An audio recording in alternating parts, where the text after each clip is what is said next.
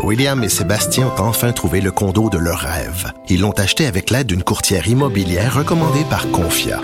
Parmi les courtiers qui leur ont été proposés, William et Sébastien ont choisi de faire affaire avec Hélène. Elle connaissait bien le quartier et d'emblée, elle a compris leurs besoins.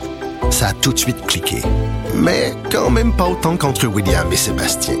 Confia, on se dédie à l'espace le plus important de votre vie. Confia fait partie d'Espace Proprio, une initiative de Desjardins. Au bout du fil, il y a Sophie Imbeau. Bonjour. Bonjour Antoine. Sophie est historienne et éditrice. Elle est conseillère littéraire aussi euh, au Boréal. Donc, Sophie, parlons de Louis-Alexandre Tachereau, 14e premier ministre du Québec. C'est le deuxième euh, en termes de, dans le palmarès des, des, premiers ministres qui sont restés le plus longtemps au pouvoir, après Maurice Duplessis. Euh, mais tout ce qu'on retient de lui, c'est corruption, favoritisme. Euh, pourquoi d'abord? Puis ensuite, est-ce que c'est est-ce que c'est pas un peu euh, occulter certains aspects de, de cette époque-là qui est quand même importante, c'est les années 20? Là. Oui, tout d'abord, euh, Louis-Alexandre Tachereau, c'est un de mes premiers premiers ministres pré préférés, après Duplessis, bien sûr, et Chauveau, que j'aime beaucoup. Donc, c'est un premier ministre auquel je m'intéresse plus particulièrement avec la, sa chute spectaculaire là, en 1936, euh, la mémoire populaire euh, s'en rappelle justement avec la fabuleuse série Duplessis de Denis Arcan où on peut voir euh, le comité des comptes publics où Duplessis passe au crible en fait le gouvernement de, de Tachereau. Duplessis est alors chef de l'opposition et ça, ça, va mener à la démission de Louis-Alexandre Tachereau après 16 ans euh, comme premier ministre. Donc, c'est du jamais vu aussi dans l'histoire euh, du Québec qu'un gouvernement majoritaire euh, démissionne par ah, la pression de l'opposition. donc, ça, ça, ça, ça fin a un peu occulté justement toutes les mesures qu'il a mis en place euh, lorsqu'il était au pouvoir. Je pense euh, ses premières mesures. Euh, mais, mais d'abord, juste pour finir sur corruption et favoritisme, encore au Parlement, aujourd'hui, on est en 2020, on, on, parle, quand on dit par exemple les culottes à Vautrin, ça veut dire quelque chose. Ah, oui, et c'est donc c'est très fort. Puis l'autre affaire, il faut que tu nous parles de sa démission après qu'on ait découvert que son frère Antoine avait mis de l'argent public dans son compte privé? Bien, son frère, Antoine, en fait, la famille Tachereau est une grande famille dans l'histoire du Québec. Ils sont toujours au pouvoir depuis la Nouvelle-France. Ils sont au gouvernement, ce sont des juges aussi, un évêque dans la famille. Euh, et Antoine Tachereau est comptable de l'Assemblée législative pendant que son frère est premier ministre et procureur euh, général de la province de Québec. Donc, euh, c'est assez euh, particulier. C'est gratiné. pour, pour nos yeux d'aujourd'hui.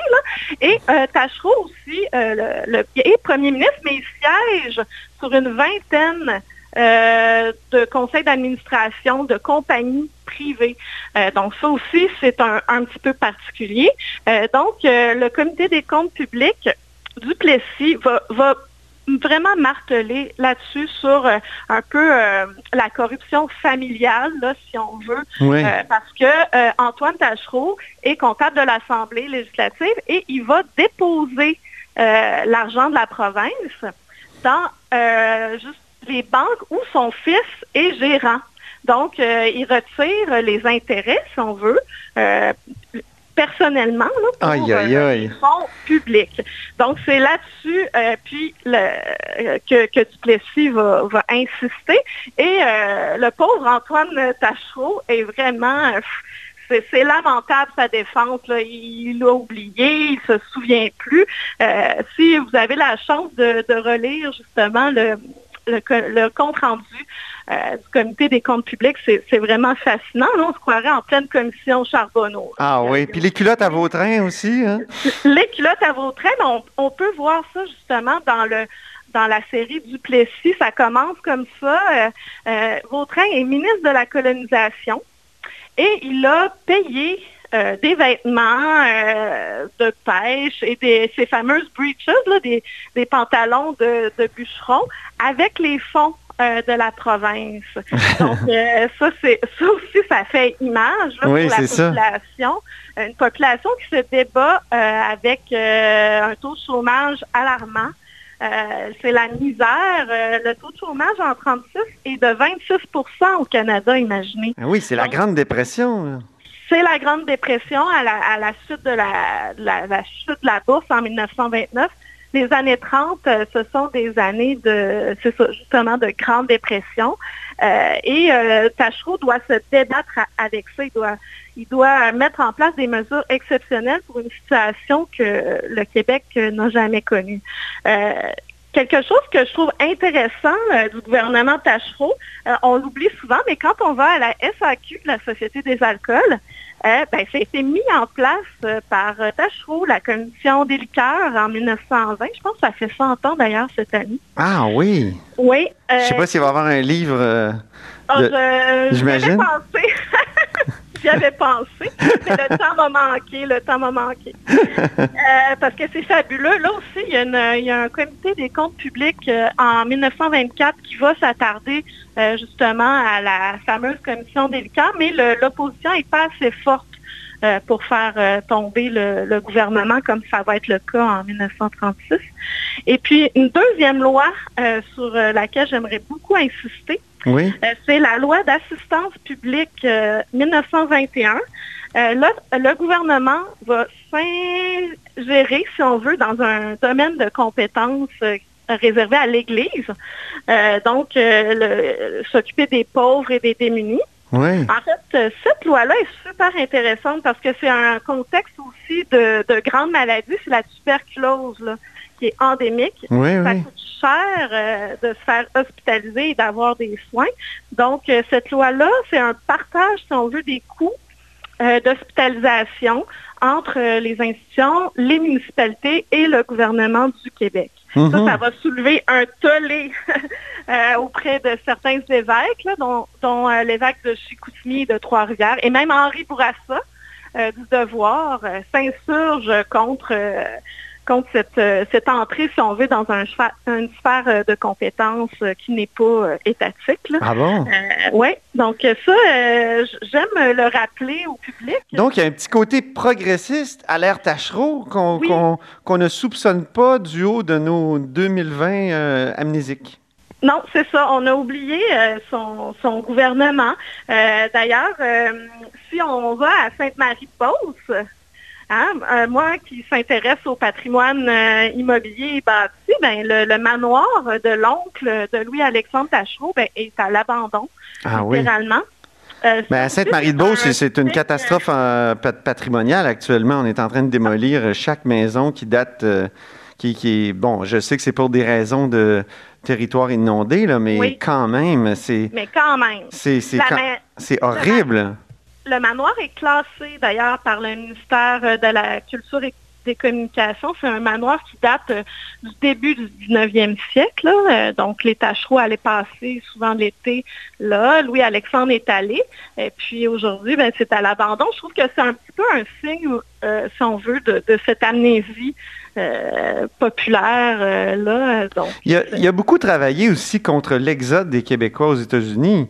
Euh, qui, a, bien été euh, décrite au cinéma par, euh, par le cinéaste Fournier dans Les Tisserands du pouvoir.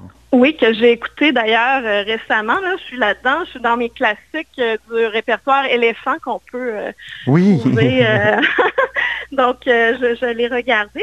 cette question-là a été bien étudiée par euh, l'historien Yves Roby, qui vient de décéder d'ailleurs. Euh, Monsieur Roby, on a beaucoup échangé, puis à un certain moment, là, au début du 20e siècle, euh, il y a autant de, Canadiens français nés sur le territoire du Québec qui sont aux États-Unis, en Nouvelle-Angleterre, qu'au Québec. C'est 50-50 parce que justement, il n'y a pas de travail. Donc, les jeunes s'en vont dans les manufactures euh, aux États-Unis. Euh, donc, là, c'est un autre signe aussi de, cette euh, crise économique qui s'en vient dans, les décennies suivante et que les deux guerres aussi vont, accentuer. Après, après les guerres, il faut que l'économie revienne en force. On dit qu'il y a un embryon d'Hydro-Québec aussi chez, dans l'ère Tachereau. il y a une commission qui est créée pour étudier les ressources hydrauliques. Oui, tout à fait. Ça, c'est un début aussi euh, parce que ce sont souvent des, ils appellent ça des pouvoirs d'eau. Les barrages sont propriété euh, de compagnies privées. Euh, donc, ça échappe à l'État. Si on veut. donc, pour contrôler nos, fabuleuses ressources hydrauliques dont le, Québec hein, est, est un... est bien doté. Le Québec est très bien doté. Donc, euh, c'est une autre mesure, oui, euh, qui va euh, précéder, en fait, la création d'Hydro-Québec, avec les mesures qu'on connaît du, gouvernement Le Sage, avec René Lévesque et tout ça. Donc, c'est pas né de, nulle part non plus ces, grandes mesures-là. Depuis, que je, depuis que je fais le tournoi des premiers ministres, il y a une théorie qui est née euh, dans mon esprit, Sophie, puis j'aimerais euh, te, la, te la soumettre comme, comme historienne. Euh, c'est qu'on a oublié Gouin et Tachereau à cause du long règne de Maurice Duplessis, qui évidemment a bien pris soin qu'on n'étudie pas trop ses prédécesseurs. Oui, tout à fait. Euh, ben, Duplessis, c'est le plus long règne hein, comme premier ministre euh, au Québec. Et comme il a, il a poussé Tachereau littéralement au départ, ben, pendant toutes ces années au pouvoir, il va prendre soin justement euh, de dire que ça, les mauvaises mesures la pauvreté, ben, c'était la faute euh, du gouvernement Gouin-Tachereau, euh, des libéraux. Hein. Le, Parti libéral était au pouvoir depuis 1897. Ah oui, c'est ça, 40 ans de règne. Oui. oui, 40 ans de règne qu'on a éclipsé. Euh, On dit règne parce que c'est monarchique d'une certaine façon. Ben, 40 ans, je pense que c'est presque du jamais vu. Ça aussi, là, en continu, là. Oui. Euh, donc, euh, voilà. Mais ça, fait penser un peu à l'amnésie qu'on a pour ce qui est des, de, l'ensemble de l'histoire du Québec avant la Révolution tranquille, ce qu'on a appelé, ce qu'on a tous mis dans, dans, le grand sac de la grande noirceur. Hein? Alors, il y a, peut-être une double, il y a peut-être une double raison. J'affine ma thèse, euh, Sophie. Il y a peut-être la raison du Plessis, premièrement, puis deuxièmement, la raison Révolution tranquille qui fait que euh, grande noirceur, c'est pas intéressant. On, il ne s'est rien passé d'autre que des, que des bondieuseries. Mais tout, euh, hein, tout ne naît pas en 1960. Exactement. je, m'intéresse beaucoup au 18e et au 19e siècle. Un 19e siècle que j'ai redécouvert hein, il n'y a pas longtemps. Moi, ça m'ennuyait pour moi, le 19e siècle, c'était les, chemins de fer et tout ça. Mais non, euh, c'est vraiment fascinant. Euh, comme je le disais au début euh, de, l'entrevue, le premier premier ministre du Québec, Chauveau, est, un premier ministre littéraire. Oui.